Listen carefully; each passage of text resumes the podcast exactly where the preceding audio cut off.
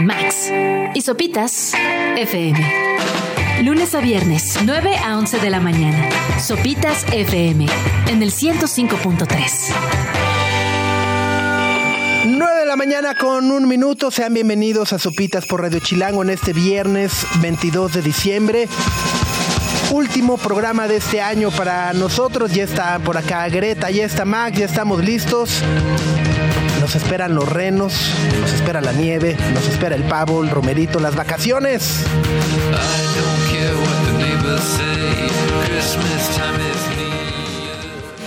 Es Julian Casablancas, I wish it was Christmas today, Christmas treat. Para arrancar este último programa de Sopitas por Radio Chilango en este 2023. Querida Greta, ¿cómo estás? Bien, ¿y ustedes qué tal? Yo estoy contenta. O sea, no. Muy bien, qué bueno. No, contenta porque es viernes, ya el domingo es Navidad, este, muchos van a descansar, entonces es un buen día. ¿Ustedes qué tal? Max. Bien, amanecimos contentos. Está, está lindo el día, hay solecito, es este clima navideño, que hay frío, pero te está pegando, el cielo es azul. Ay, pero, no, hay, ay, pero hay una cosa muy cruel. O sea, no hay cosa más cruel en estas temporadas que con este frío ir al baño y tener que lavarte las manos. O sea, sentir el agua fría así como se congela así el... Y cuando se te recorre Ajá. así, cuando vas a agarrar papel o la toalla y se te recorre y se te mete a la chamarra, hijo. Ajá, ajá, es horrible, ajá. Pero por más horrible que sea así, porfa, lávense las manos. ¿no? O sea, ajá, ajá, o No, sea, no hace mucho frío ni modo. Ajá, no, no, ajá. Digo, si sea hay de unos que no se las lavan cuando hace calor, ahora imagino que. ¿no? Pero bueno, pues sí, llegamos al final de este año en Sopitas por Radio Chilango. Ya les hemos comentado que tomaremos unos días de descanso la próxima semana y estaremos de vuelta el 2 de enero. Pero bueno, pues imposible no eh, respirar ese ambiente de melancolía del último programa del año, ¿no? Sí, se siente un poquito así. Y, y además te tengo una noticia curiosa que te va a aumentar la melancolía. Porque ¿Qué? hace unas semanas, hace unos días en este programa, hablamos de el retiro de un cantante guatemalteco. Ajá. ¿Te acuerdas? Sí, sí, sí. Exacto. Ajá. Pues anunció que no se retira. Ah, que la cara. ¿Y eso cómo va a entonces- aumentar el espíritu navideño? No, pero solo quería contárselo porque me acuerdo que me reí mucho. O sea, ¿pero qué dijo? O sea, ¿era broma o qué? Ajá, que solo se sentía muy enfermito, entonces va a suspender el tour y va a regresar el próximo año. Santo cielo. Imagínense la, la inspiración, las melodías que van a salir De- este, de este periodo. Exacto. Entonces su retiro, pues en realidad fue ahí una licencia creativa, como las que acostumbra Ya, tomarse. yo pensé que lo íbamos a poder poner como 2023, el año del submarino Titán, el año eh, De la huelga, el año de la huelga, el año en el que Brian. Cox les dijo los amo, pero No son son personas personas serias. confiables. cabrón". Ajá. Eh, el año, ¿qué más pasó el año? El año de Travis Kelce y Taylor Swift, Ajá. el año del submarino Titán. ¿Qué otra cosa pasó? A principios de año. ¿Qué película ganó el Oscar este año? Everything Everywhere All, All at at Once. Once. Oh. Ahí está, el, a- el año. ¿no? El año de- Ajá. Del Ajá. cine independiente. Del A24, el, a- el año del A24. Ajá. ¿No? Sí, sí, sí. ChatGPT. El año Ah, del ChatGPT. ChatGPT. Y el año donde ya, ya no va a entrar ahí. Ya no va a entrar ahí. Ya no va a entrar ahí.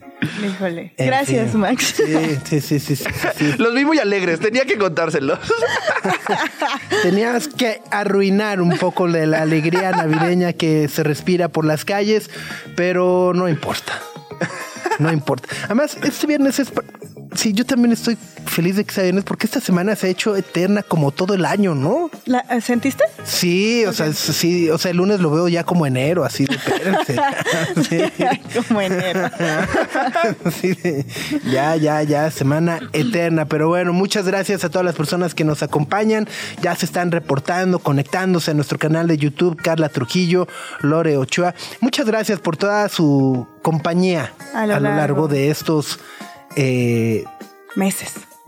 iba a decir tres, pero son cuatro, ¿verdad? Cuatro. Fueron cuatro casi completos. Sí, aparte ella nos han- cortos pero intensos meses. Y, es. particularmente Carla Lore, que siempre nos escriben en YouTube, Sí. han estado aquí desde, desde que todo esto era monte, Huicho, casi, casi. El Huicho, que siempre aparece el por Bucho ahí. Manuel que debe de estar ahorita ahí. No, sí, estoy preparando el desayuno, no sé qué, ¿no? Oye, me gusta tu suéter, Subs. Nos hubiéramos Ah, hoy- hoy puesto traje, de acuerdo sí, para pues un ugly hoy sweater. traje mi ugly sweater ¿Qué es, navideño. un reno? Es un reno. Que juro que es la nariz, no es mi barriga. Es que, es que tiene una nariz inflada que queda en mi barriga. Entonces, no van a decir, hoy no, ya. Hay que hacer la aclaración. Ajá, el body shaming, no, es la nariz del reno. Ajá. Este, pero sí, es que justo, si no, si no se los pone uno los ugly sweaters el 22, 23 de diciembre, ¿cuándo? ¿Cuándo? Sí. ¿Cuándo? Ni modo que salgas el 16 de junio. Puede ser a lo largo de todo diciembre. Tenemos chance. Sí, se vale. Ajá. Sí, Sí, desde el 1 diciembre. hasta el Desde el 31. primero hasta Ya, el todo lo puedes 31. empujar como a enerito, así, pero. o sea, Día de Reyes, Cuatro- así ah, llegas a, la, llegas a la rosca con tu... No va. No, ya enero ya no. En mi opinión, en mi humilde opinión. Todo diciembre sí. Yo creo que sí podrías llegar a la rosca. Sí, de la rosca sí llega. Bueno, los quiero ver en la rosca con un ugly Pues sweater. pon la rosca. La pongo. Cerrado. Oye, no, espérate. Revisé si en estos servicios de app de comida, ajá, Ajá. No hay tecolotes eh, de Sanborns para ¿Cómo, cómo qué? ¿Qué? O sea, no hay, solo hay molletes, hay chilaquiles. Sí, no, no, no. Pero yo- tecolotes no, No, hay. no los mandan. Porque según yo han de viajar muy mal. Puede ser. Si no se han de remojar mucho, eh, el queso se ha de poner todo duro, todo frío. Quizá no sea un buen platillo para comer 40 minutos después. Ajá, para que, pa- para que viajen en una moto y los Ajá. topes y los baches pueden llegar complicados. Sí, pero no los mandan. Yo justo ese día dije, les voy, voy a- le voy a dar una sorpresa a mi Max. Ya Y dije, patrocínenos, ya. ajá, dije, y, y- y así entré así a los servicios Ajá. ¿Y no? y llegué y no, te mandaban todo menos eso. Ajá. Sí, yo no, pude, no pude consentir a mi. No, quería ver su carita de ilusión al llegar a la oficina y, y así. Un ajá, tecolotote. Un tecolotote. No pude. Si yo quería saldar mi deuda, pedir disculpas, tendrán que ser otras cosas, amigos, o ir al, al- al restaurante directo. Ustedes deciden. Un, un gift card. Sí, O les doy dinero y se los Exacto, compran. Exacto. Pero con, el- pero con el chesco, ¿no? Sí, ay, está re caro, pero ok, ok. El, el- el chesco está Me manchado, manchado. culpable. El margen de ganancia está en las bebidas, ¿no? La comida sale bien, pero el chesco es de ¡ay! ¿Qué hace? Bueno, pues eh, vamos a estar hoy platicando como todos los viernes con nuestra queridísima Elvira Liceaga, que ha preparado para complacer a todos. Es más, incluso si todavía están buscando algún regalo de último momento de... Bueno, Elvis nos va a compartir seis de los mejores libros que pudo leer en este 2023. Y ya con esta lista, pues uno va ahí al, ¿no? Al fondo, a la Gandhi, a la increíble, péndulo. al péndulo, ¿no? Y les dice, a ver, súrtame. Joven, vengo por estos seis, súrtame. Como la lista de útiles. Exacto, ahí está. Traigo Los seis. envuelven para regal, ok, regreso, ¿no? ¿A qué hora, reg- a qué hora me los tiene listos? O te vas al barecito del péndulo, ahí te echas unos martinis en lo que envuelven tus libros. es un buen plan. Sí, veo, ve que ahorita sí despertó inspirada. a Full, ¿eh? Feliz. Ah, Martini, 12 del día, o sea, 11 de la mañana. Eh, Péndulo, Martini, Navidad. eh. Te vas a ver unos DVDs de cine iraní, a ver qué te compras mientras, ¿no? Es en el fondo, en el fondo. Ahí se piden un cafecito y se van a ver las películas que hay. Tienen buenas. Sí, sí, sí. Cine, cine checo. Ajá, mudo. Cine yugoslavo, así.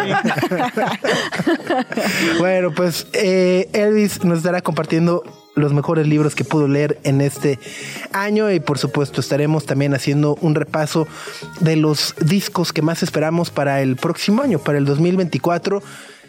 Greta, Max y Sopitas en el 105.3 FM.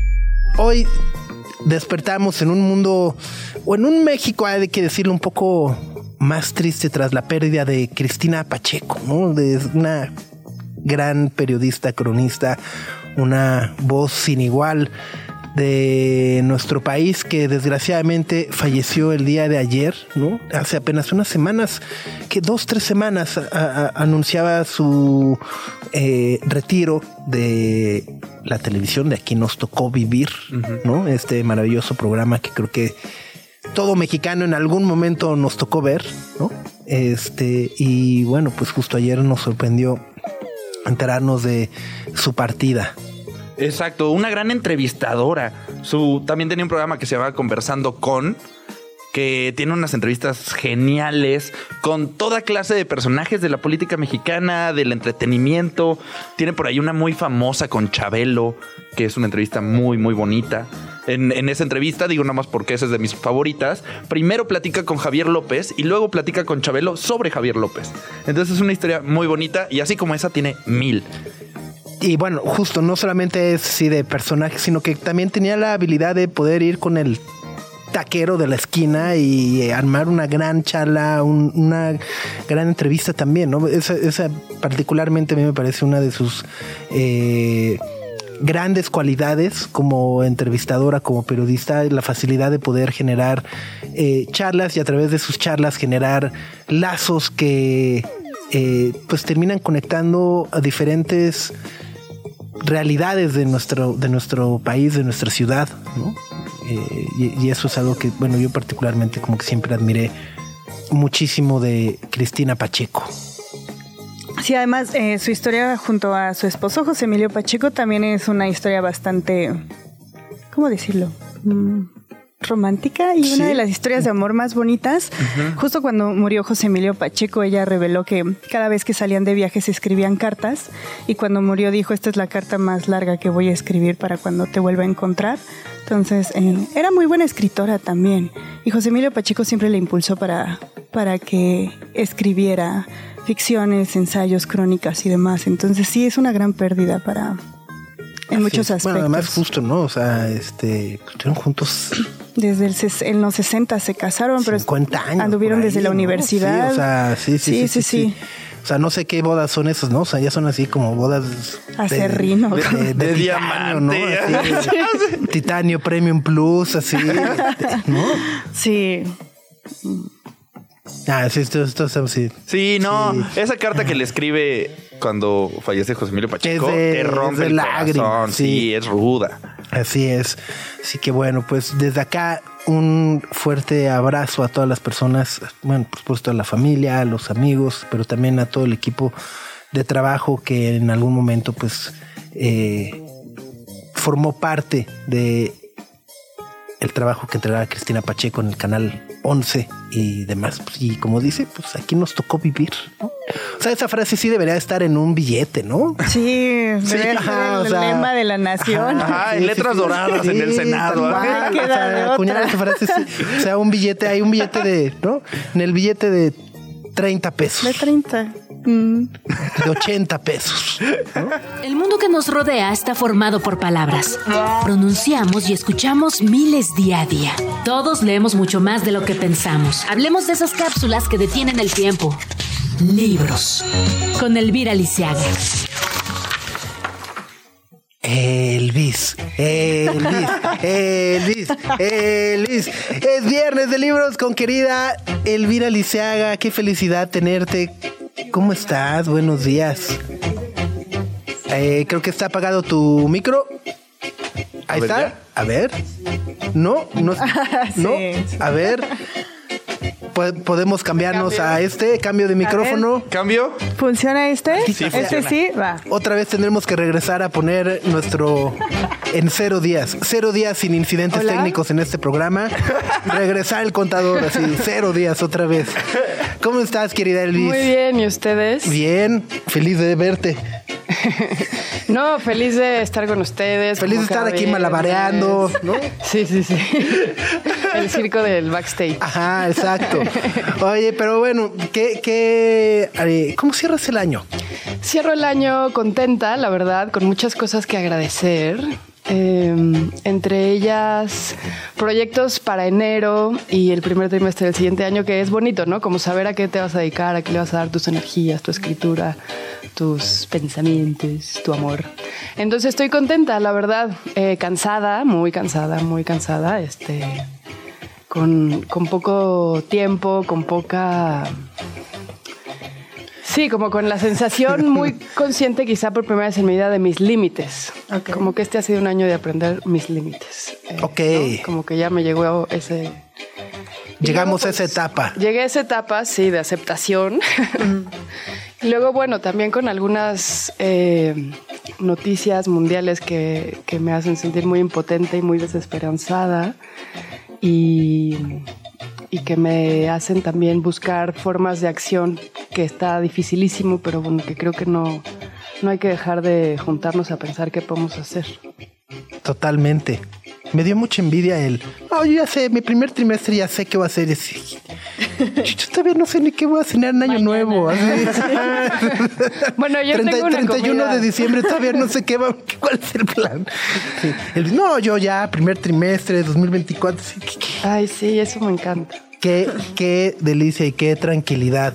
Oye, pues hoy nos vas a compartir algunas de tus lecturas favoritas de este 2023. Sí, les voy a hacer antes una confesión a ustedes y a su querido público, que es que a mí las listas me problematizan mucho porque siento que suelen ser estrategias de promoción y es verdad y está bien en cierto punto.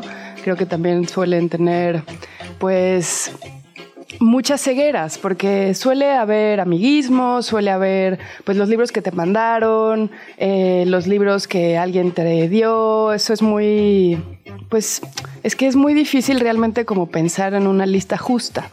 Entonces, como lectora y también como autora, pienso que hay muchas listas del establishment que condecoran y que critican y destruyen incluso, pero que también hay otras listas que son las de los lectores, que son muy interesantes y que siempre vas a encontrar. O sea, para mí las mejores listas no son las que ponen en un pedestal a ciertas autoras o autores, sino las que arrojan luz a libros que tú quizá no sabías que existían, ¿no? Como a diálogos que estos libros despiertan. Entonces, bueno, como que me di cuenta que tengo varias categorías, si acaso quiero hacer listas. Entonces, por una parte pensaba en los libros que yo más disfruté, en los libros que creo que son mejores, que están mejor hechos. Luego, en los libros que yo creo que todo el mundo debería leer porque dialogan con nuestra realidad. Pues abordan, ponen luz sobre temas. Sí, nos ayudan a pensar con mejor claridad, nos unen, tejen redes. Eh, luego pensé en los libros de las y los mexicanos, luego pensé en los internacionales, luego pensé en los libros del año de El País, ¿no? Que es como de las listas más respetadas, o de New York Times, etc.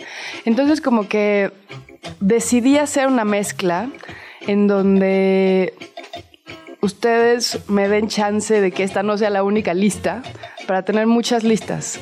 Esta lista del día de hoy es una mezcla de libros que considero que son los mejores del año por las mejores razones, o sea, como los libros más leídos y más vendidos, más condecorados, pero que son realmente muy buenos. Y otros listos, otros libros que quizás son menos conocidos, pero que creo que todos nosotros deberíamos de leer y que además serían excelentes regalos en estas navidades. Y luego vendré eh, con recomendaciones de libros escritos por las personas de nuestra generación, en nuestro país, en eh, otros lugares de Latinoamérica, que tampoco tienen mucha atención y que creo que son muy buenos. Pero bueno, por algún lado tenía que empezar. Esto ha sido muy conflictivo, como ven. Estás abrumada. Estoy agobiadísima. Y es que además, luego, luego justo, o sea, eh, ¿qué es lo que hace que un libro sea un buen libro? Pues depende quién, quién lo lea, ¿no? A quién se lo dé. Yo creo que no hay autoridad posible monolítica que, que pueda dictaminarlo. Yo me acerco mucho, o bueno, yo soy muy creyente de lo que la gente lee, la gente a pie de calle. Eh, pues porque el establishment me interesa menos de lo que me interesa de qué quiere leer la gente, qué le conmueve, con qué dialoga, qué le ayuda a hacerse las preguntas que ya se venía haciendo. Y creo que hay libros también escritos para ser exitosos y otros escritos para otra relación con el lector, como puede ser la de conmover, la de despertar debates y que no necesariamente son complacientes. Esos son los que más me interesan a mí, los que te llevan a un lugar casi incómodo y te confrontan, justo. Así que bueno, voy a empezar por el principio que es un libro que ha sido el mejor del año en prácticamente todas las listas del mundo mundial en español, o sea, en Hispanoamérica, que es Fortuna de Hernán Díaz, un libro del cual hablamos en alguno de los programas. Es un libro que a mí me pareció brillante. Es un libro en el cual hay cuatro novelas que componen toda la novela que es Fortuna y a lo largo de estas cuatro novelas se va disputando la narrativa. Es decir, en la primera novela leemos la biografía de un magnate que es el creador de la crisis del 29 en Nueva York. Pero es una novela, es una ficción. En la segunda novela leemos a esa persona, o sea, a esa persona que es el magnate de la vida real, que escribe sus diarios y que quiere escribir su propia historia para que el otro que escribió sobre él no se quede con la verdad o la verdad que la gente conoce. En la tercera novela él contrata a una mujer que a mí me recuerda a Vivian Gornick, a Joan Didion, que es una mujer en Nueva York que escribe, que es secretaria, que es asistente y que está en este lugar, pues de una generación de mujeres que por primera vez tuvo la opción de no casarse para poder tener independencia económica o para poder salir de su casa, pero a la vez pertenecía a un estrato laboral bastante oprimido. Entonces, estas mujeres, que son las secretarias, que para mí son muy interesantes, que además tienen muchos secretos, es eh, la protagonista de esta novela que está escribiendo por encargo la novela del magnate. Entonces ahí se va demostrando con cada siguiente novela como la anterior es falsa o está ciega y tiene puntos eh, imposibles de, compartir. Y en el, es que no les quiero decir cuál es la cuarta novela, porque en la cuarta novela se revela un misterio que se va abriendo sobre la esposa de este magnate y cómo ella se relaciona con esta crisis del 29 y cómo de alguna manera estos ricos son los creadores de la pobreza. ¿No? En un Nueva York donde la inmigración italiana e irlandesa de anarquistas fue muy importante. Entonces hay, desde luego, economía, hay finanzas, y eso podría parecer muy aburrido, pero realmente no lo es. Hasta creo que aprendí un poquito. Y hay mucha reflexión sobre la desigualdad, cómo se crea la desigualdad, cómo se crean las clases sociales, cómo el privilegio está hecho para protegerse y consolidarse a lo largo de todos los cambios económicos en la historia. Y por otro lado, hay para mí algo quizá lo más interesante, es cómo van narrando, cómo va cambiando la novela conforme van narrando las mujeres. Eh, cómo las que no habían tenido la pluma y ahora la tienen van cambiando la narrativa y van demostrando que hay otras formas no solo de narrar, sino de relacionarlos con la información, que no es a través del poder, sino a través de la curiosidad. Es un novelón. Eh, que además tiene un momentito en donde casi te somete a cosas que tú dices, bueno, ¿y yo por qué estoy leyendo de finanzas? Bueno, pues el final es muy apremiante. Ah, Fortuna de Hernán Díaz. Fortuna de Hernán Díaz es un libro escrito en inglés, traducido al español por Javier Calvo, publicado en Anagrama. Y, bueno, ahora va a ser una serie, creo que en HBO. Ok. Sí. Mucha gente piensa que tiene como la onda de Succession, esta novela, pero no es tanto ese morbo por los ricos, es más como el entramado del del dinero y la humanidad. Eh, no vemos a los hipermillonarios cómo viven, a qué avión se suben, qué ropa se ponen. Es otra cosa, es muy interesante. un poco el valor que le dan, le damos al dinero, pues. Sí, para mí. O sea, como el, el valor que le damos, digo, más allá de lo económico, el significado, ¿no? Sí, hay algo muy interesante en lo que dices, porque todo el tiempo el libro está hablando de especulación cuánto vale el dinero, quién decide cuánto vale el dinero, quién decide quién se endeuda, quién puede pagarlas, quién decide quién se beneficia de las crisis financieras y cómo efectivamente hay una jerarquía de poder que controla todo eso, actualmente es así, y al mismo tiempo hay una especulación en la narrativa, porque como la narrativa se va confrontando a sí misma a lo largo de la novela, también hay una especulación de la verdad. Y entonces se va jugando un juego de el valor que tú le des a las palabras y a las historias de las personas diferentes que te están contando esta historia. Entonces, o sea, este como recorrido que va haciendo en las distintas novelas y cómo se van confrontando y cómo se van desmintiendo, también tiene que ver un poco justo en lo que dices que me parece muy interesante de quiénes son los que definen qué es ser rico y qué es ser pobre. Sí. O sea, sí. ajá, o sea, los ricos dicen qué es la pobreza y cuáles son los parámetros de la pobreza, pero pues el- las personas como de las clases bajas son los que realmente... Sí, o sea, es un sistema diseñado por el hombre blanco, desde luego. Entonces, eso se evidencia y también se juega mucho con el concepto del valor y del control del valor por sobre los demás, por sobre las masas. Es muy interesante porque porque estamos ahí en ese sistema, o sea, estamos fundidos en esa decisión de alguien más. Tras, pues ahí está. Vamos a una rola y regresamos con el segundo. Sí. O sea, de nueva cuenta, no es que estemos. Sí, sí, Ajá, sí. No este, queremos ser ajá. autoridades. que- que No es ranking tampoco. Exacto, exacto. Ajá, ¿no? Eh, por acá Maggie de la Mora dice, un librito para despejar la mente de la cotidianidad. La biblioteca de la medianoche de Matt Haig. Ok. Ok. bueno. Buenos días, María Teresa. Buenos días, a Huicho Manuel. eh, Susana Spitia, Darun Bol, Su- eh, Sapia, eh, perdón, Sandra Tapia, Diana López, Jonathan Mercado. Bueno, pues gracias a todos los que ya están reportando en el chat. Radio Chilango.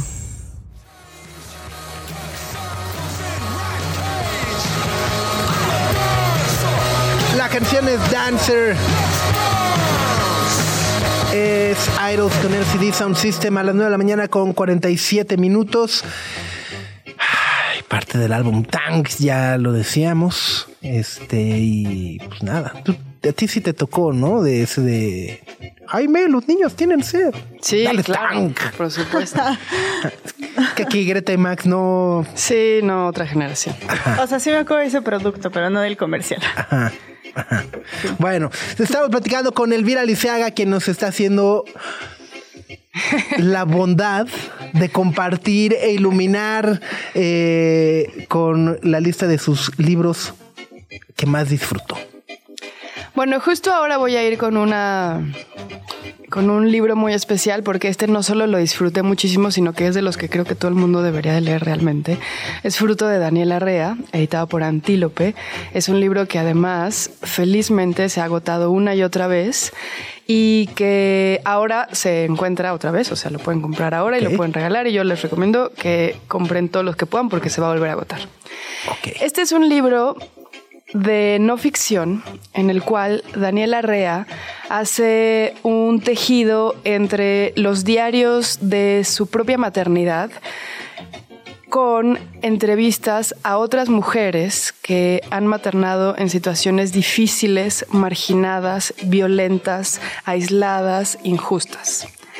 Incluye, por ejemplo, entrevistas a su propia madre y también incluye eh, pues una suerte de apapacho textual que es muy difícil de describir, en donde ella, pues cuando realizó todas esas entrevistas a tantas mujeres, madres, y cuando entrevistó a su propia madre, y cuando escribió sus diarios y sus propias reflexiones sobre las dificultades de ser madre en este país, pues hizo un trabajo periodístico buenísimo, buenísimo como el que ella siempre hace, pero en el libro logra como apapachar a estas mujeres, dialogando con ellas de una manera como posterior.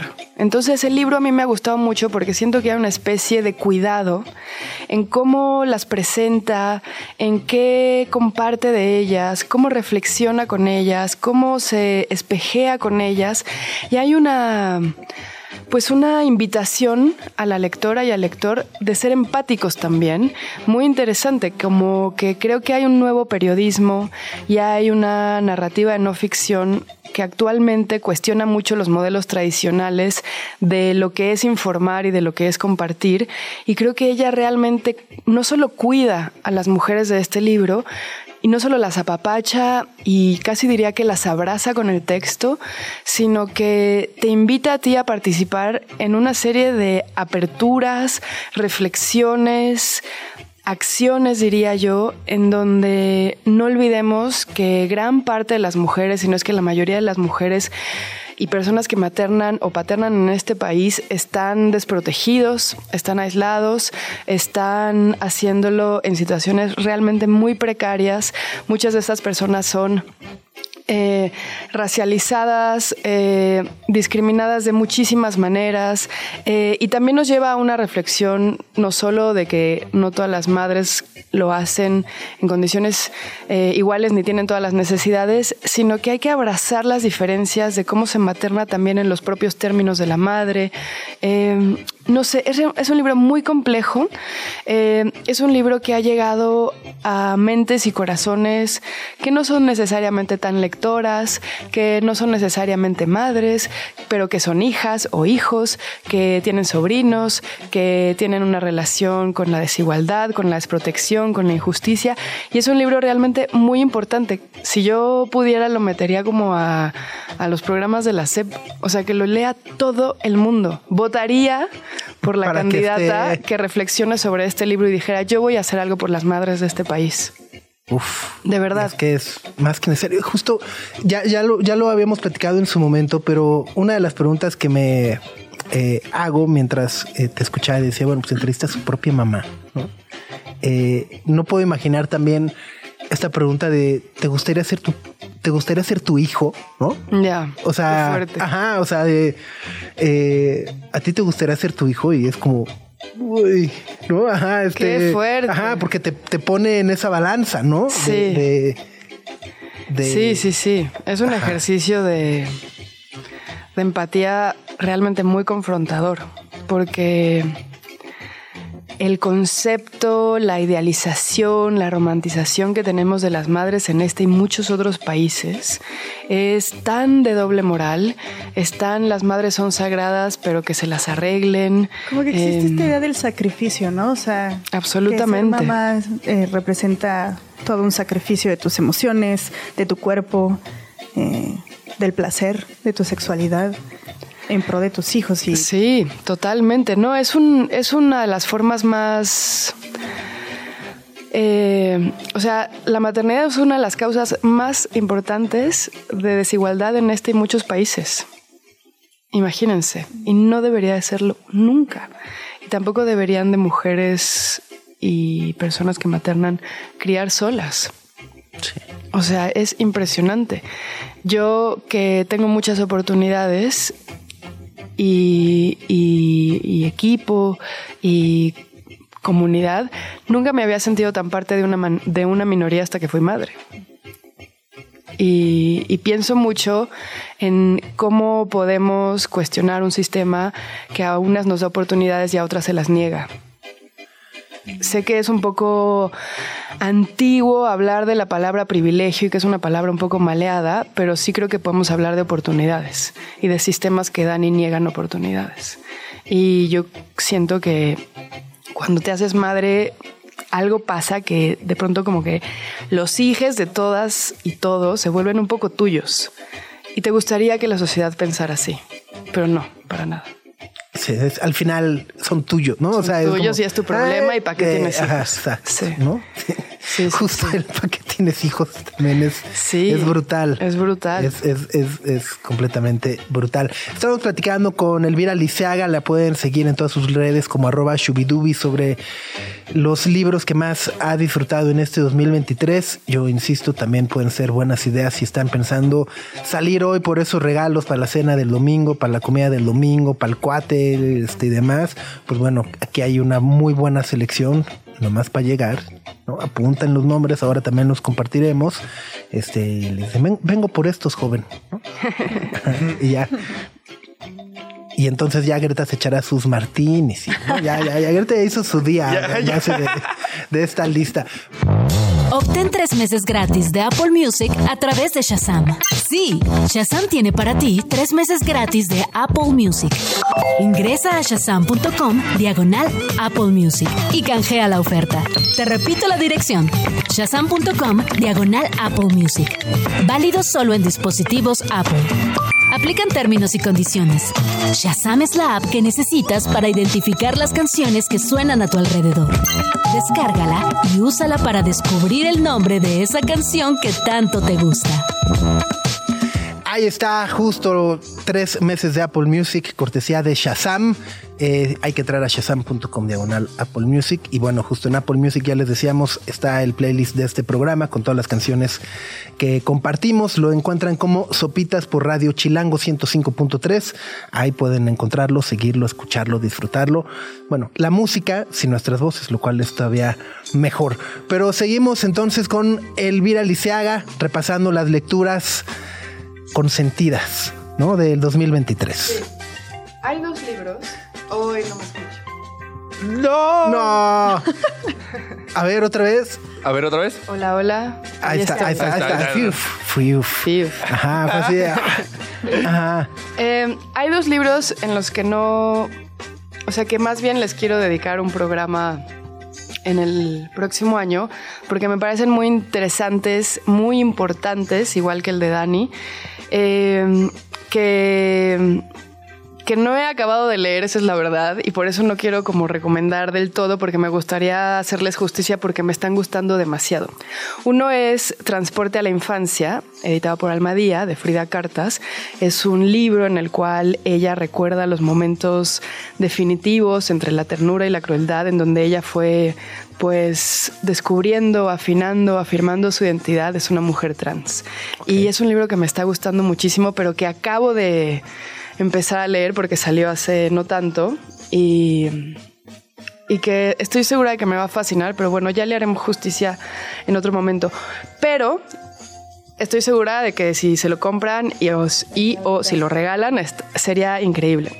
Y el otro es, que también voy a abordar en enero, es Desde los Zulos de Dalia de la Cerda, que ella ha sido muy, muy, muy popular por este libro que se llama Perras de Reserva, que es una, es una joya pero para mí desde los Zulos es pues lo que la hace una pensadora muy importante para mi generación, para la generación de mi mamá, de mis abuelas, de mi hija, ¿no?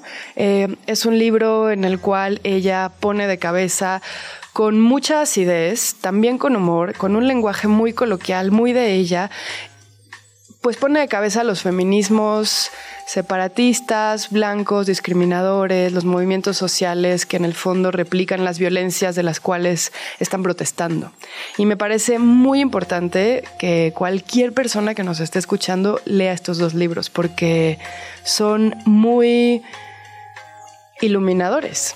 Eh, no digo que nos digan qué pensar, y no digo que los leamos para educarnos, pero sí para entender todas las aristas de lo que significa abrazar la diferencia, que es el reto más importante de nuestra sociedad. Yo creo que no hemos logrado hacerlo. Entonces, bueno, esos dos son como una especie de paréntesis porque son dos de mis libros más importantes del año, pero no, no vamos a tener tiempo de abordarlos. Ok. los ponemos con puntos suspensivos hasta el... Hasta enero, sí, para darles a cada uno su espacio y luego no repetir.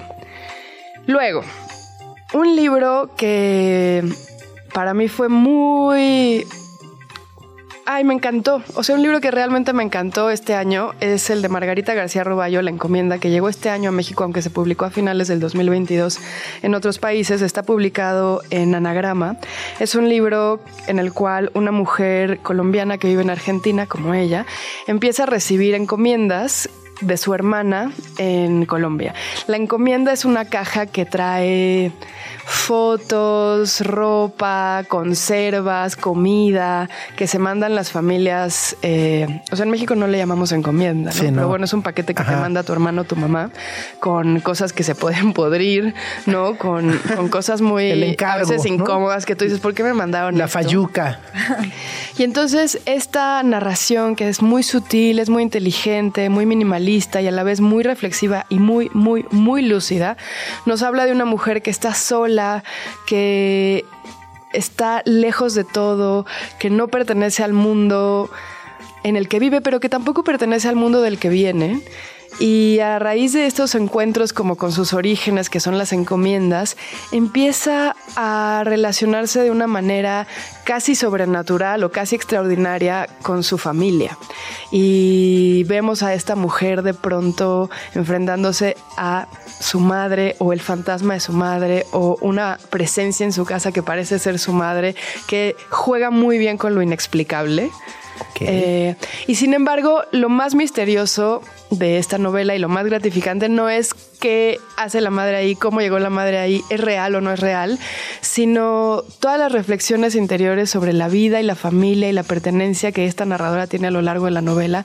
Es una escritora que, que, yo siempre he admirado mucho. Tiene libros que me fascinan, como Primera Persona, que es un libro de ensayos, pero en este libro tiene como una madurez literaria realmente muy, muy admirable, porque nos habla de lo que no puede ser con una naturalidad en donde tú estás ahí con, con, todos sus fantasmas y todas sus imposibilidades y sus límites. Es un libro simpático, reflexivo, confrontativo. Es un libro además, confrontativo se dice, confrontador. Es un libro además eh, muy irónico porque ella es muy buena burlándose de ella misma. Se llama La Encomienda. La Encomienda de Margarita García Roballo está publicado en Anagrama. Ok, buenísimo. Y bueno, para terminar, eh, y dejo algunos libros para luego. Ajá. Pero bueno, para terminar, y esto les va a parecer quizá un poco extraño, porque yo nunca había leído un libro escrito por una abogada o un abogado. Y sin embargo, este libro llegó a mis manos este año y dije, wow, qué género tan interesante. Es desde luego no ficción, es un libro periodístico, o eso creo que podría llamarse. Está editado por Grijalvo, se llama En legítima defensa, es de la abogada Ana Catiria Suárez. Es un libro que cuenta la historia de Yakiri Rubio, que no sé si recordarán este caso tan sonado hace 10 hace 10 años, porque en el 2013 Yakiri es una chica de Tepito que se queda de ver en la colonia Doctores, cerca de la Procuraduría, en la Ciudad de México, con su novia, porque juntas van a denunciar al abusador de la hija de la novia de Yakiri. En, este, en esta noche, Yakiri va caminando por la colonia Doctores hacia una tiendita a encontrarse con su pareja y dos hombres en una moto se le acercan, ¿qué onda te llevamos? No, gracias, súbete. Con una pistola la llevan, la secuestran, la llevan a un hotel por ahí, abusan de ella y ella, eh, en un momento en el cual no puede más, empieza a defenderse, forcejea con uno de sus abusadores y logra herirlo y él escapa.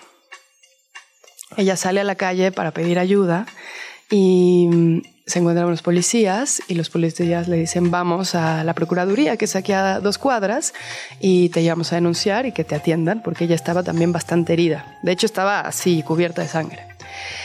Y esto es el caso que dispara este libro escrito por la abogada que defendió a Yakiri y la sacó de la cárcel en ese momento. ¡Wow! Sí.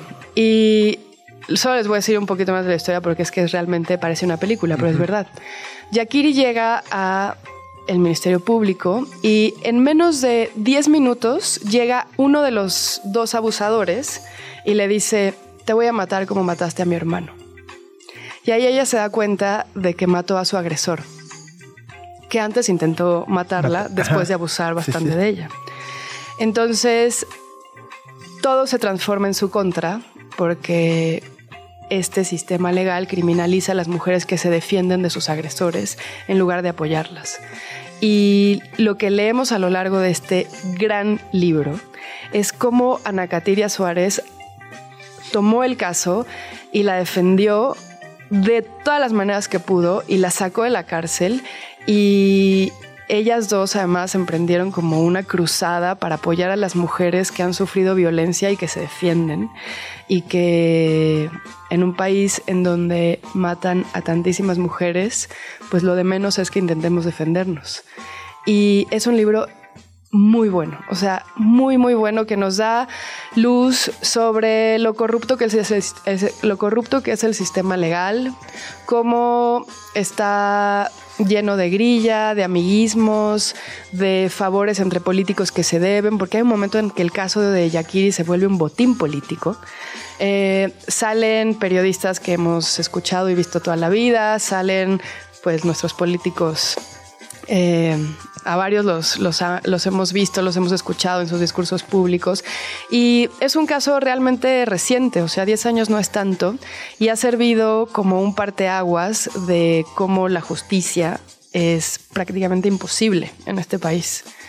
Eh, yo lo recomiendo muchísimo. Para mí ha sido eh, pues muy interesante entrar a este caso, entrar a este género, tratar de entender cómo ellas además están criminalizadas todo el tiempo. O sea, a le ponen todas las trabas habidas y por haber para que se canse, para que desista. Le la amenazan, la tuvieron que proteger. eh, y a la otra ni les digo, unos Sí, o sea, titulares de la asesina, la prostituta, la amante celosa. No, una cosa en donde entiendes por qué un sistema legal es cómo, de cuántas maneras un sistema legal puede ser violento contra las mujeres. Es muy impresionante. Se los recomiendo muchísimo. ¿Cómo se llama otra vez? O sea, te, te- te escucho y se me hace un Es hueco que, así. aparte el nombre es importantísimo, porque se llama en legítima defensa y es el delito por el que acusaron a Yakiri, el exceso de legítima defensa, que Claro. es un delito que todavía existe en México, además. O sea, es que la ley dice que uno se puede defender para salvaguardar la vida propia cuando es atacado. Eso, o sea, uno tiene derecho a defenderse y eso creo que las mujeres no lo sabemos. Eh, y yo que veo cómo Yakiri se defendió, digo, güey, ¿cómo vamos a hacer para hablar de la defensa una y otra vez para que nosotras, nuestras hijas, nuestras sobrinas entiendan que es una posibilidad? ¿Y cómo vamos a hacer para que las mujeres que se defiendan no se queden solas ante la ley? Porque la ley lo que va a hacer es encontrar la manera de decir, no, estaba celosa, era su novia. De hecho, a ella le sembraron pruebas para que el público su- supusiera que era novia del hombre que la agredió. Entonces, como no había violencia contra ella, pues ella simplemente era una asesina. Pero no, se defendió. Es que A, a mí una vez me tocó leer un poco como sobre la filosofía y la historia y un poco de la lógica de la, de la defensa propia. Eh, y lo que sucede en países como México y América Latina es que existe toda esta narrativa alrededor de las mujeres de que son débiles, de que fisiológicamente, físicamente son más débiles, entonces no tienen herramientas para defenderse. Entonces el sistema y todo nos dice, no te puedes defender, o sea, frente a un hombre no te puedes defender. Y cuando una mujer logra defenderse y como que tiene un exceso de fuerza, rompe con esa narrativa que es de, no, no, no pudiste haber hecho eso, tu cuerpo no te permite haber hecho eso ni nada. Entonces es como muy complicado y es muy frustrante que todo el tiempo te estén diciendo, eres mujer, eres débil, no te podrías defender y cuando lo haces es... Porque estás loca, Porque, ajá, te sea, enamoraste del guerrillero. porque eres psicótica, neurótica, Sí, porque estás celosa. ajá. Sí, no, es muy interesante cuántas mujeres están en la cárcel con esos argumentos que tú estás diciendo y no respetando su derecho a la defensa. Sí, es, ajá, es como una contradicción de lo que siempre nos dijeron. Justo a partir de este libro, no, no es verdad, no es a partir de este libro, pero bueno, hace poquito se publicó en Sexto Piso un libro que también recomiendo muchísimo y no voy a poder decir el nombre de la autora eh, bien porque es Nimi, Nimi Gori... Ay, ¿me ayudan? Sí. Es A realmente ver. muy difícil. Bueno, ella escribió este libro que ahora se tradujo al español por Marina Sagua. Es un libro... Go- Gobrina- Gobrinathan. Sí, ella es una mujer de origen eh, sri lankés, espero haberlo hecho bien, tamil, en donde entrevistó a lo largo de muchos años a mujeres que habían elegido la violencia para defender sus cuerpos, su vida, su territorio, su ciudad, a sus familias, etc. Y es un libro muy bueno que se titula De armas tomar, por qué las mujeres eligen la violencia, que habla justo de lo que tú estás diciendo, por qué las mujeres han sido excluidas de algo que a los hombres no les afecta e incluso se les aplaude. Si lo que le pasó a Yakiri le llega a pasar a un hombre, ese día se va a dormir a su casa. Ella fue a Santa Marta, Catitla. Y tenía 20 años y se había defendido de un hombre que no solo la violó, sino además intentó matarla. Entonces, son espacios de los cuales las mujeres también están excluidas por todos los prejuicios habidos y por haber. Y la defensa es un derecho. Especialmente en países tan violentos, tan radicalmente violentos contra las mujeres. Entonces, para mí el caso que narra este libro de Ana Catiria Suárez es muy inspirador y, y también al entender lo corrupto que es el sistema, nos pone en otro lugar periférico por ejemplo, ellas dos, Yakiri y Ana Katiria, crearon una fundación para asesorar mujeres, madres, víctimas, de cómo pueden defenderse mejor ante el sistema legal que las va a criminalizar por haberse defendido. Y hay algo muy bonito de esta historia, bueno, hay muchas cosas muy bonitas de esta historia, que es que cuando por fin Ana Katiria sacó a Yakiri de la cárcel, y que fue un logro. en la cárcel? Como tres o cuatro meses. Lee el libro. No, sí. Yakiri estaba. Siento una presión en el pecho muy Sí, sí, te entra esta angustia. Bueno, Yakiri estaba muy triste. Pues imagínate todo lo que le había pasado. En la cárcel, además, la intentaron matar por 10 pesos. Y había sufrido muchas violencias. Y estaba, era muy chavita. Y Ana Katiria la invitó a trabajar con ella en su propia defensa y hoy, y su primera chamba fue leer su propio expediente para que se involucrara en su propio caso, porque salió libre, pero todavía tenían que ganar el caso. Y hoy en día Yakiri es una abogada que trabaja en el despacho de Anacatiria y que defiende a mujeres víctimas de violencia. Tío Netflix, me urge.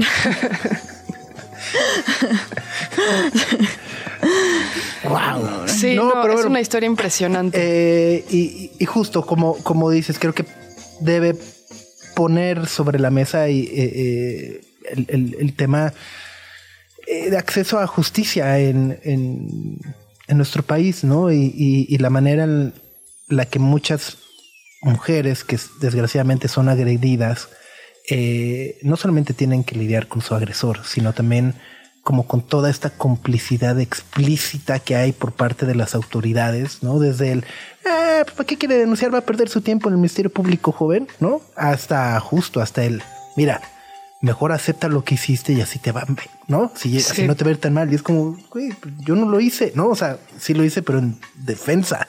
¿no? Sí, sí, sí. O sea, todo esa parte del acoso emocional, psicológico y encontrar pues que el sistema que en teoría está diseñado para ayudarnos, en realidad está diseñado para hundirnos. Sí, para fabricar culpables, porque necesita estadísticas contra el crimen organizado, contra las violencias de género, y lo que hacen es fabricar culpables. Y ese es un modus operandi muy común y muy cotidiano en este país. De hecho, Yakiri, o sea, contando un poco esto, ya comentabas que es abogada, ella acompañó un caso muy sonado de Roxana Ruiz, que es un caso muy parecido. Ella fue una de las abogadas de su equipo en agosto de este año. Sí, es verdad. sigue sucediendo. Pues ahí está.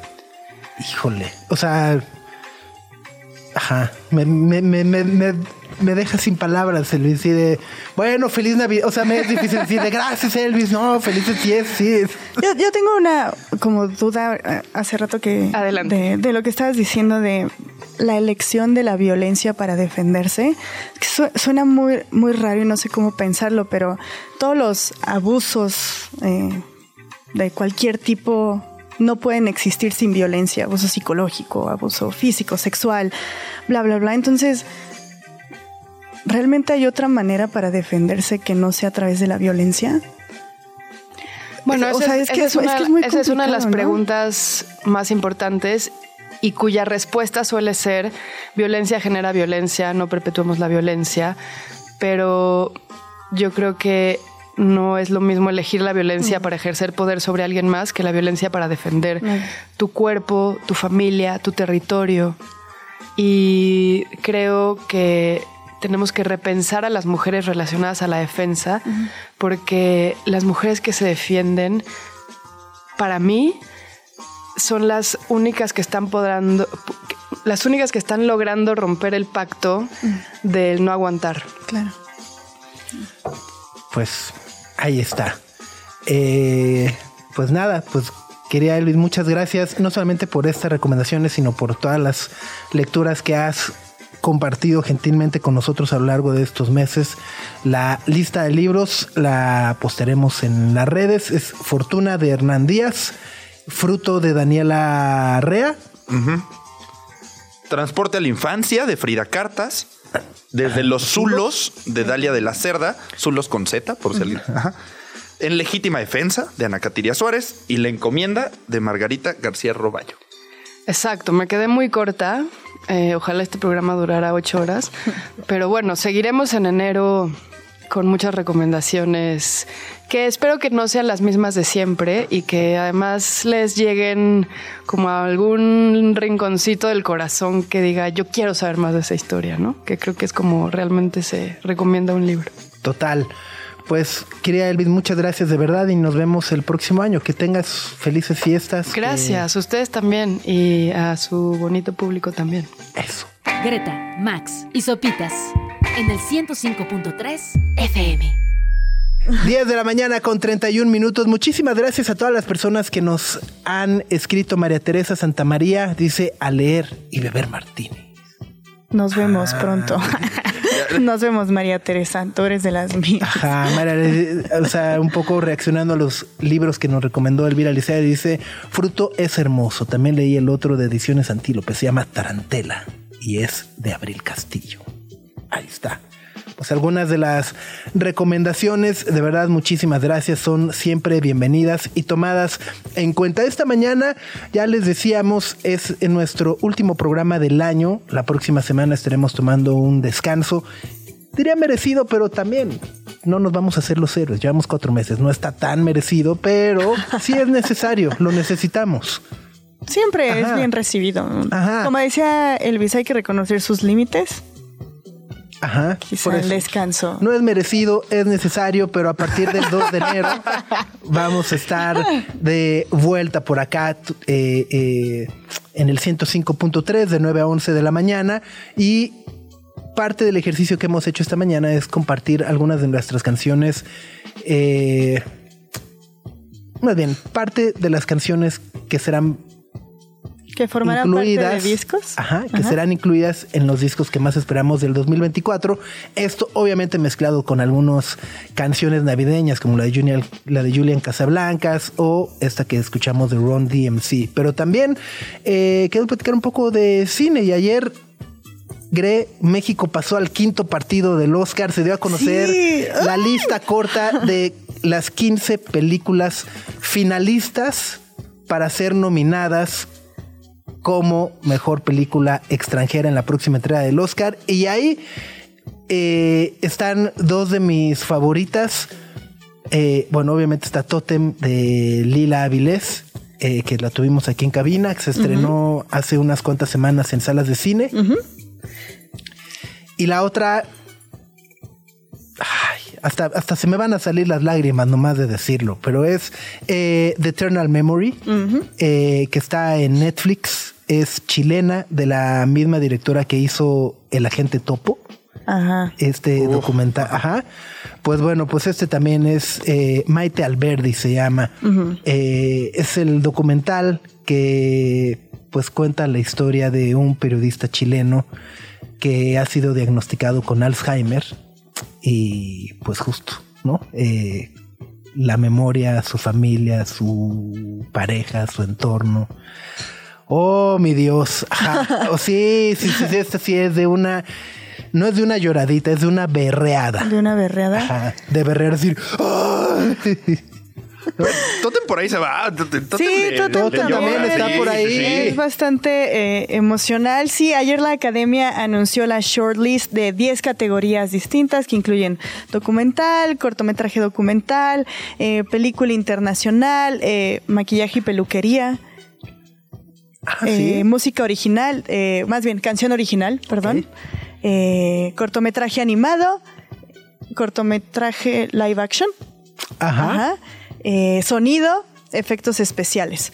Entonces ahí ya se van como armando todo. Obviamente en la que pusimos especial atención fue en documental porque por ahí estaba Eco de Tatiana Hueso. Eh, no logró pasar a la shortlist. shortlist A la lista pero- corta. Ajá, a la lista corta, pero de la categoría de película internacional sí pasó México.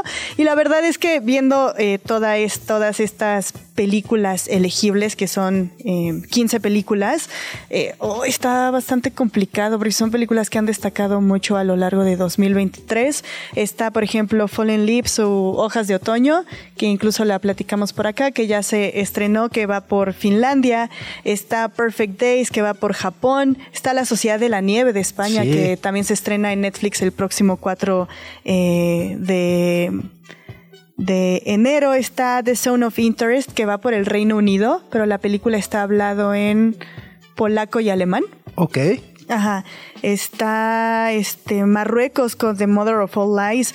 O sea, está bastante complicada la, la competencia, pero considero que Totem es una de las películas que sí puede llegar a las cinco nominadas en esta categoría. Solo que va a estar muy complicado. Ah, ya las nominadas. ¿Son cinco, no son diez? No, no, no. O sea, estas son 15. Ajá, y luego pero ya la lista Ya, queda- y luego, ya luego se reduce a las 5. O sea, es la semifinal. Pero no es de, ¿no es de diez. No, de 10 es la de, mejor, la de película. película. Es la que es más extensa justamente porque decían, son un chorro de películas, cinco nominadas. Entonces la única que extendieron fue mejor película. La de mejor película internacional sigue siendo cortita. Entonces, híjole, está, está muy complicado. eh, Sí, en documentales también está duro, ¿eh? Ya les decía que está The Eternal Memory, que se puede ver en, en Netflix. Está Steel, de Michael J. Fox, que también es muy bonito. eh, se puede ver en Apple TV Plus. Eh, está eh, eh, este que tengo muchísimas ganas de ver, que se llama 20 días en Mauripol. ajá. Eh, desconozco si, bueno, según yo no ha llegado a plataformas de streaming en nuestro país, eh, pero es el relato de unos periodistas que básicamente se quedaron atrapados 20 días en Mauripol eh, durante los ataques de Rusia a Ucrania. Entonces, pues estar 20 días atrapados en medio de la guerra, eh, lo, lo- lo- lo que retrata. Luego está por ahí este también que se llama Beyond Utopia. eh, Es el de Corea del Norte. el de Corea del Norte. Ajá. eh, que, que se ve brutal. Eh, To Kill a Tiger, que es de la, la, la- la historia eh, de este. Bueno, es una, un sujeto en la India. Un agricultor. Ajá, ajá. exacto, ¿no? Que pues justo, ¿no? Este exige justicia por la violación de la que fue víctima su hija de 13 años, ¿no? Este, y bueno, pues es, o sea, ajá, hay varios, o sea, yo, yo, yo confieso, creo que eh, algo de lo que disfruto mucho del- de las nominaciones al Oscar es justo esta cura- Descubrir, ¿no? es esta curaduría de documentales, sí. Sí, sí, sí, sí, sí. Sí, sí, que luego es complicado que lleguen a plataformas de, de streaming, ya ni sería que se estrenen en cines, pero por ahí este se empiezan como a armar una buena lista que valen mucho la pena. Entonces, otra de, de las categorías que fue canción original también fue como una de las que más causó revuelo porque Pitches no pasó. ¿Cómo crees? No pasó. Se quedó fuera. Son 15 y no pasó pinches. No, no faltó eh, Pero están como 10 de Barbie, seguro. Están tres de Barbie, la de Billie Eilish, la de Mark Ronson, interpretada por Ryan Gosling, y la de Dance the Night, eh, de Mark Ronson, también interpretada por Dua Lipa. Este. mm, Sí, fue que es como una de las favoritas eh, para que gane Barbie. Entonces, a ver qué tal. Ya se van a ir anunciando todas estas categorías. Qué emoción. Sí, está, está unas. ¿Cuándo es la entrega del Oscar? ¿En marzo? En marzo sí, denme dos, porque por acá tengo Es el el, 4 o el dato 6 de marzo, ¿no? exacto. Los Óscares son el 10 de marzo. 10 de marzo. Ahí está. Ajá, en- a mediados de enero, ahí por el 21, ya se anuncian las nominaciones así ya. Tal cual. finales. ¿Cuáles son, ajá, cuáles son las películas nominadas? Que más son muy temprano, son tipo 7 de la 6 mañana. 7, sí, 10 de ¿no? la Sí. mañana ya las están anunciando.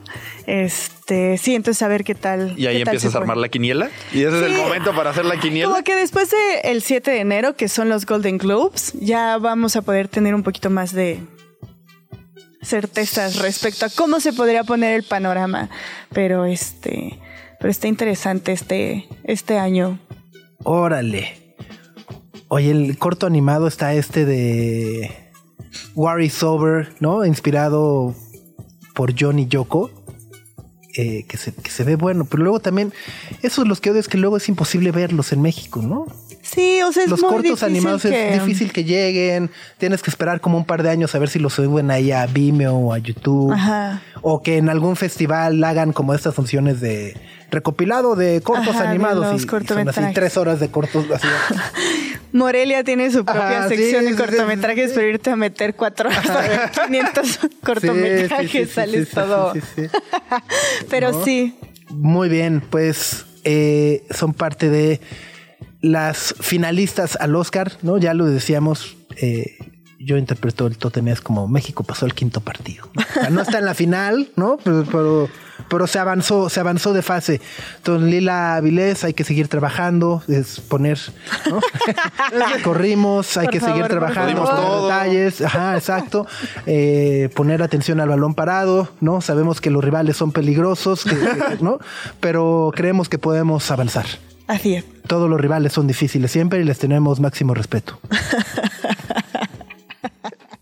Greta, Max y Sopitas en el 105.3 FM.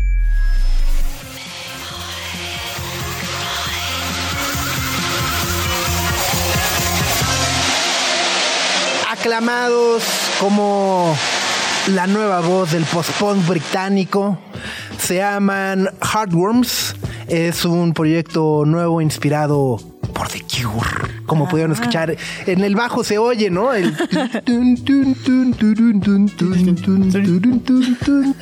Y bueno, es uno de los actos que creemos habrá que seguir en el 2024. También parte de nuestras propuestas para el próximo año musicalmente hablando. Pero no solamente es música, también cine, Grey. ¿Nos querías compartir algunas de las películas que más esperamos o con más ansias esperamos para el próximo año? Eh, yo personalmente la que más, más, más, más, más, más es el documental del Arsenal campeón. No pero, tendré que ajá, pero tendremos que esperar. A ver si sale este año. A ver si a ver sí, si a ver sale, si a ver no. si sí lo logramos este año. ¿no? Híjole. No, pero bueno, hablando en, hablando en serio, cuéntanos un poco de cuáles son las cintas. No va a salir así con Rápidos y Furiosos 16. No, no, no, es que este se ha armado una buena cartelera ya para 2024. Obviamente hay muchísimos blockbusters ya muy esperados como Dune parte 2 que se estrena el primero de marzo o Furiosa que es como esta precuela de Mad Max Fury Road eh, Ah, enfocada en el persona sí, en el sí. gran personaje de Imperator Furiosa está eh, programada para el 23 de mayo. O sea, hay muchos blockbusters que ya están Deadpool programados. 3, que ya está el Ryan Reynolds, dice, no, si, si nos ven grabando en la calle, no suban fotos. ¿no? Fotos, Ah. ajá. Esa está para el 26 de julio, programada que creo que es la única película de superhéroes que sí va a llevar gente a las salas Sí. cine. Kung Fu Panda ya, 4 ya. también, tiene los rollitos. Eh, no, o sea, o sea, O sea, sí, Madame Web, ¿qué, Madame no? Web, Madame no. ni siquiera debería estar ahí en la lista de lo esperado, ¿no? Está como para febrero. eh, luego de Sony también está Craven the Hunter, que está para el 30 de agosto, que tampoco ha causado como mucho revuelo. Entonces el cine de superhéroes en 2024 se va a tomar una,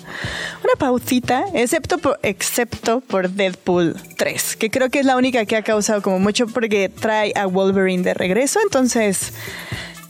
Hay muchos blockbusters en la lista, lo cual está padre, nos emocionan, bla, bla, bla. Está, bueno, la de, la de, de Joker con Lady Gaga, ¿no? A Joker, Folie. Fudió, adieu, fudió, fudió, fudió, with the- adieu, with the Lady. Gaga.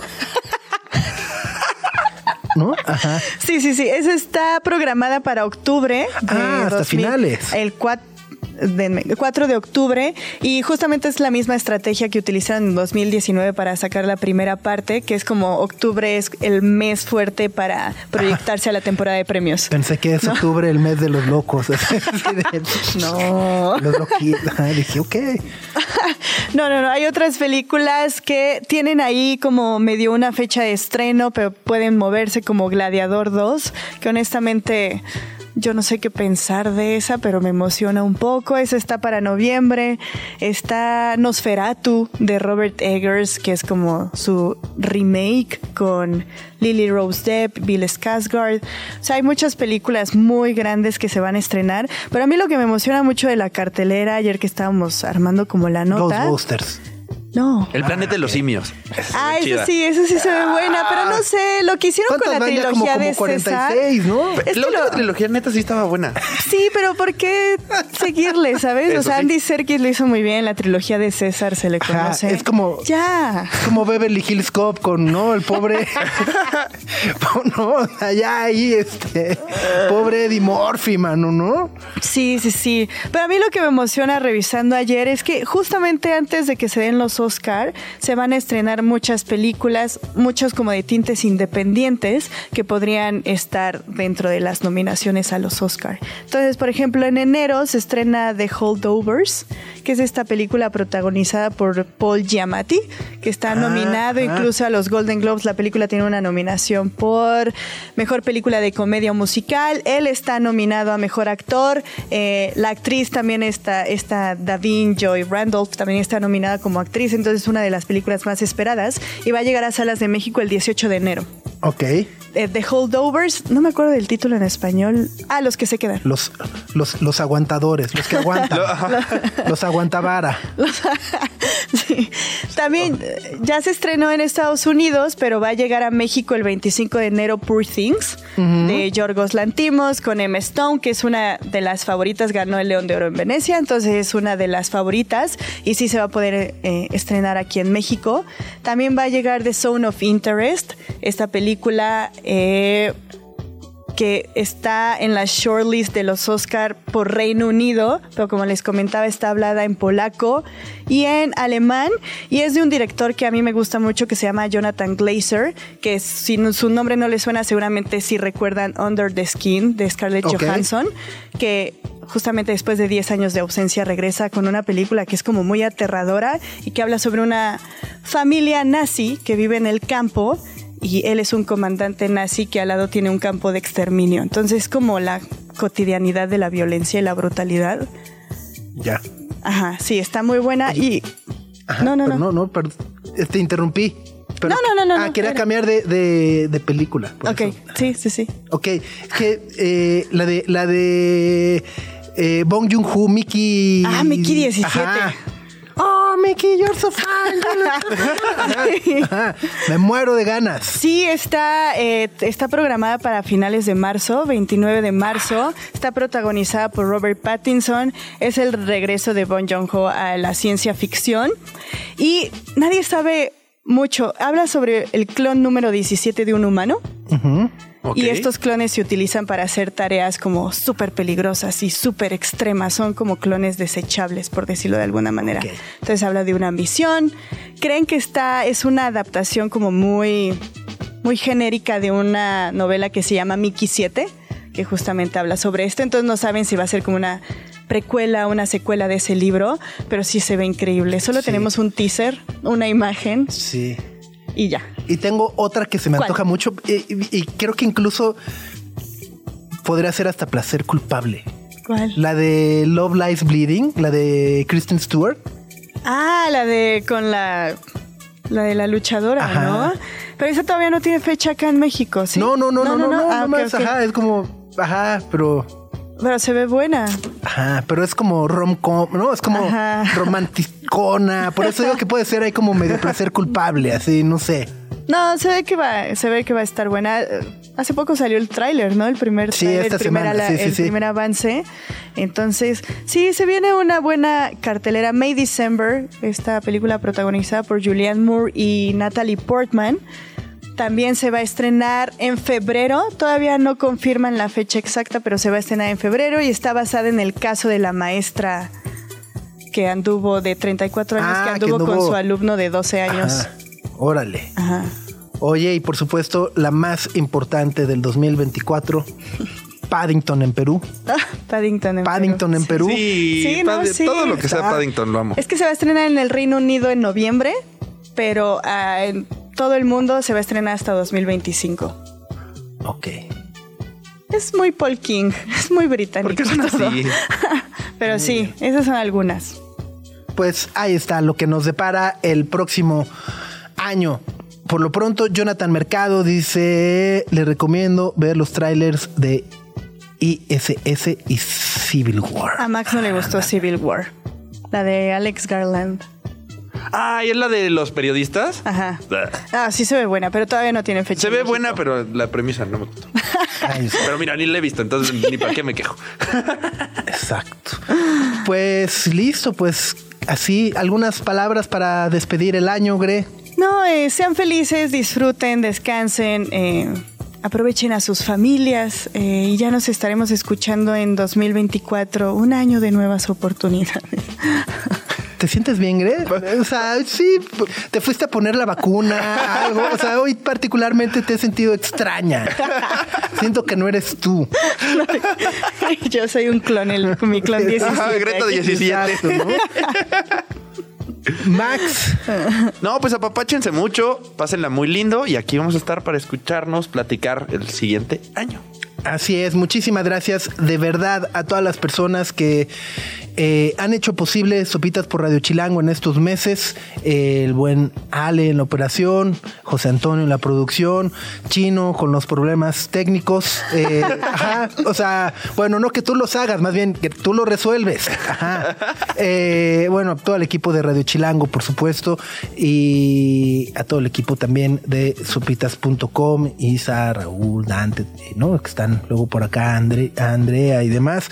Eh, y desearles muy felices fiestas, que la pasen muy bien. Y también, si le están pasando mal, porque también hay que decirlo, creo que hay muchas personas que eh, en estas fechas pueden pasarlo mal, eh, decirles que todo va a estar bien. Eh, eh, que no no se nos quiebren, ¿no? Eh, siempre habrá algún amigo, algún familiar al que puedan acercarse, platicar, abrirse, llorar. Para, para eso somos, para eso estamos. Se vale pasarla mal, ¿no? Ha sido un año también en el que estoy seguro que muchas personas estarán atravesando situaciones personales o familiares de enfermedades, de pérdidas. Eh, y bueno, pues decirles que no están solos, que también les pensamos y que en un día y en una semana de tanta fiesta también están con nosotros y nosotros estamos con ustedes. Así que que tengan muy felices fiestas y los esperamos de regreso, esperamos reencontrarnos el próximo 2 de enero en punto de las 9 de la mañana a través de Radio Chilango 105.3. Adiós. Nuestra atención vive en muchos sitios de manera simultánea. Ya puedes desconectarte de este. Sopitas FM, lunes a viernes, 9 a 11 de la mañana. Radio Chilango, 105.3 FM. Radio Chilango, la radio que... Viene, viene, ¿eh?